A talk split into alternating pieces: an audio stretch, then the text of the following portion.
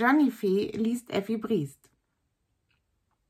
Heute das zweite Kapitel und ich hoffe, ihr habt viel Freude daran. Sie sprachen noch eine Weile so weiter, wobei sie sich ihrer gemeinschaftlichen Schulstunden und einer ganzen Reihe Holzabfischer Unpassenheiten mit Empörung und Behagen erinnerten. Ja, man konnte sich nicht genug tun damit, bis Hulda mit einem Mal sagte, nun ist aber höchste Zeit, Effi. Du siehst ja aus, ja, wie sag ich's nur? Du siehst ja aus, wie wenn du vom Kirschenpflücken kämst.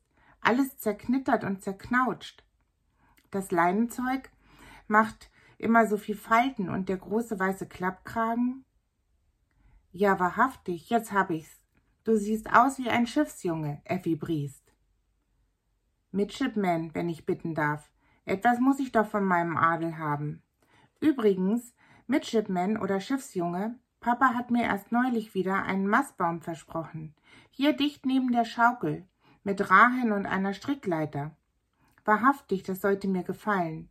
Und den Wimpel oben selbst anzumachen, das ließ ich mir nicht nehmen. Und du, Hulda, du kämst dann von der anderen Seite her herauf, und oben in der Luft wollten wir Hurra rufen und uns einen Kuss geben. Alle Wetter, das sollte schmecken. Alle Wetter, wie das nun wieder klingt. Du sprichst wirklich wie ein Midshipman. Ich werde mich aber hüten, dir nachzuklettern. Ich bin nicht so waghalsig. Janke hat ganz recht, wenn er immer sagt, du hättest zu viel von dem Bellington in dir, von deiner Mama her. Ich bin bloß ein Pastorenkind. Ach, geh mir, stille Wasser sind tief. Weißt du noch, wie du damals, als Vetter Briest als Kadett hier war, aber doch schon groß genug, wie du damals auf dem Scheunendach entlangrutschtest? Und warum? Nun, ich will es nicht verraten. Aber kommt, wir wollen uns schaukeln, auf jeder Seite zwei. Reißen wir es ja wohl, reißen wird es ja wohl nicht. Oder wenn ihr nicht Lust habt, denn ihr macht wieder so lange Gesichter, dann wollen wir Anschlag spielen. Eine Viertelstunde habe ich noch. Ich mag noch nicht hineingehen und alles bloß, um einen Landrat guten Tag zu sagen, noch dazu einen Landrat aus Hinterpommern. Ältlich ist er auch. Er könnte ja beinahe mein Vater sein. Und wenn er wirklich in einer Seestadt wohnt, Kessin soll ja sowas sein, nun, da muss ich ihm in diesem Matrosenkostüm eigentlich am besten gefallen und muss ihm beinahe wie eine große Aufmerksamkeit vorkommen. Fürsten wenn sie wen empfangen, so viel weiß ich von meinem Papa her, legen auch immer die Uniform aus der Gegend des anderen an. Also nur nicht ängstlich, rasch, rasch. Ich fliege aus und neben der Bank hier ist frei. Hulda wollte noch ein paar Einschränkungen machen, aber Effi war schon den nächsten Kiesweg hinauf, links hin, rechts hin, bis sie mit einem Mal verschwunden war. Effi, das gilt nicht. Wo bist du? Wir spielen nicht versteckt, wir spielen Anschlag. Unter diesen und ähnlichen Vorwürfen eilten die Freundinnen ihr nach, weit über das Rondel und die beiden seitwärts stehenden Platanen hinaus. Bis die Verschwundene mit einem Male aus ihrem Verstecke hervorbrach und mühelos, weil sie schon im Rücken ihrer Verfolger war, mit ein, zwei, drei den Freiplatz neben der Bank erreichte. Wo warst du?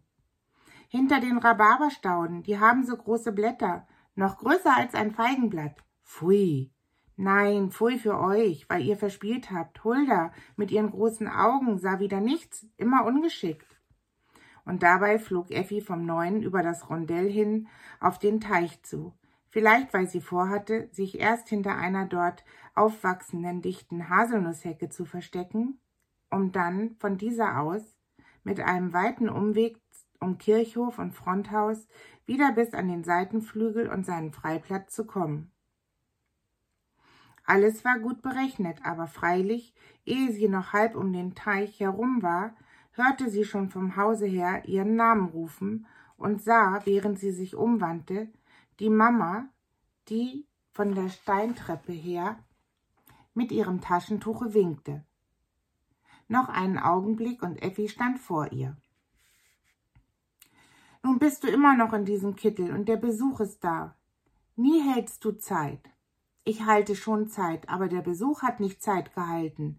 Es ist noch nicht mal eins, noch lange nicht.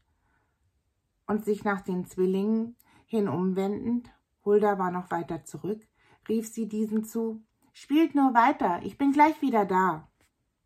Schon im nächsten Augenblicke traf Effi mit der Mama in den großen Gartensaal, der fast den ganzen Raum des Seitenflügels füllte.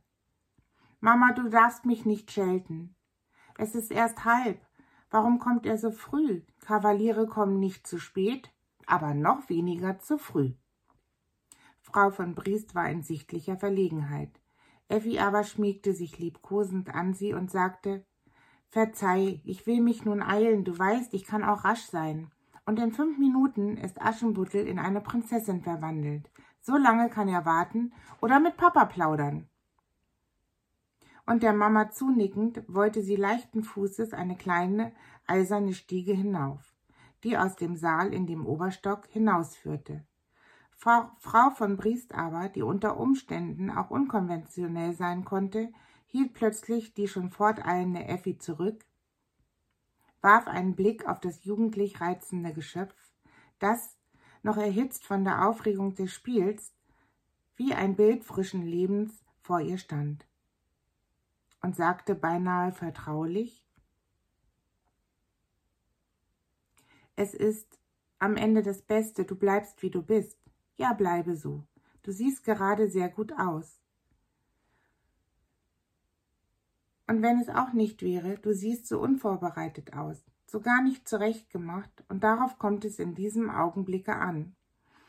Ich muss dir nämlich sagen, meine süße Effi, und sie nahm ihres Kindes beide Hände, ich muss dir nämlich sagen, aber Mama, was hast du nur? Mir wird ja ganz Angst und Bange.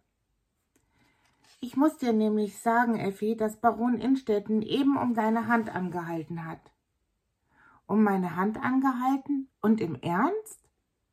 Es ist keine Sache, um einen Scherz daraus zu machen. Du hast ihn vorgestern gesehen, und ich glaube, er hat dir auch gut gefallen. Er ist freilich älter als du, was alles im Allen ein Glück ist, dazu ein Mann von Charakter, von Stellung und guten Sitten.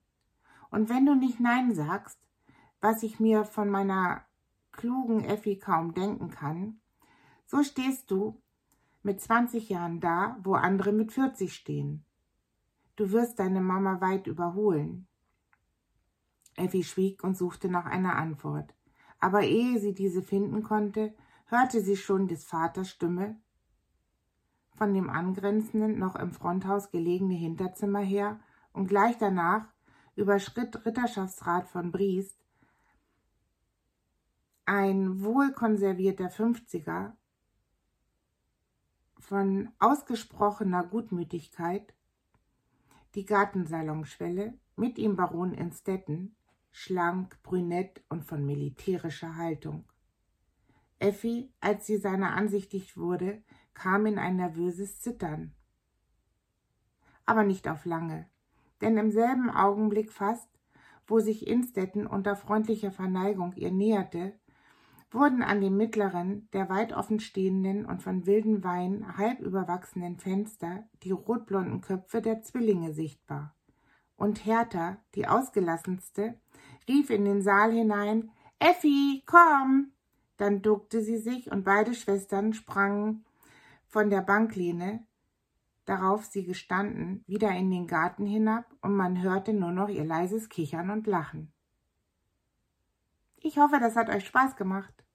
Schönen Abend noch.